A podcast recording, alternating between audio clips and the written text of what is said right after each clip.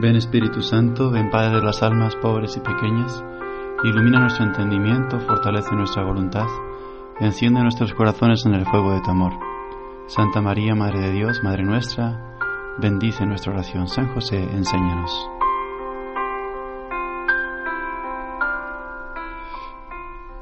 Preparamos nuestra oración en este domingo y también día de la Virgen, víspera de la Virgen de Lourdes, 11 de febrero. El Evangelio que se nos presenta, según San Marcos, es la sanación del leproso. En aquel tiempo se le acercó a Jesús un leproso para suplicarle de rodillas, si tú quieres puedes curarme. Jesús se compadeció de él y extendiendo la mano lo tocó y le dijo, sí quiero sana. Inmediatamente se le quitó la lepra y quedó limpio. Como primer punto de oración propongo que nos presentemos al Señor con la humildad de este leproso, con la necesidad de este leproso. La lepra en aquel tiempo era una enfermedad absolutamente mortal.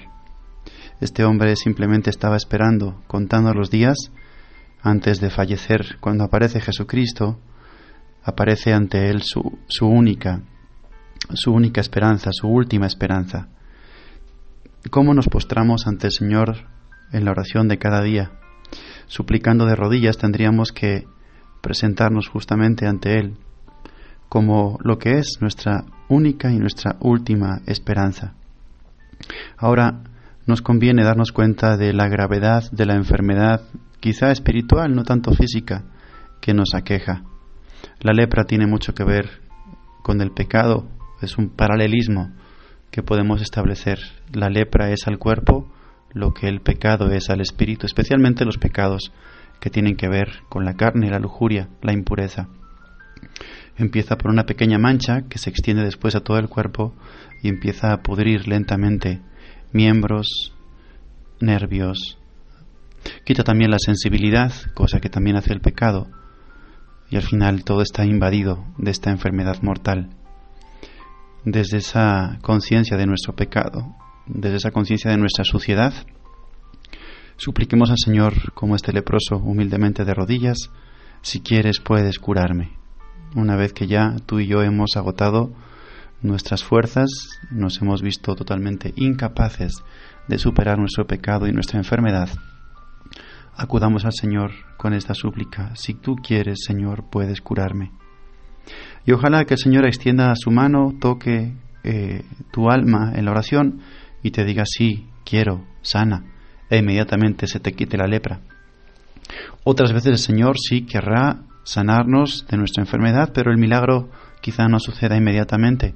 Recordemos aquellos diez leprosos que también le suplican el milagro a Jesús y el Señor se lo concede, pero no instantáneamente, mientras van de camino, quedaban sanados.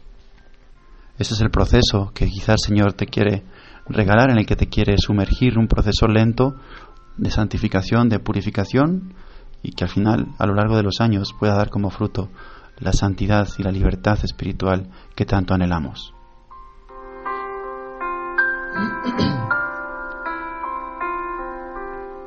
En segundo lugar, me gustaría proponer para tu oración esta reflexión acerca de la festividad de la Virgen de Lourdes.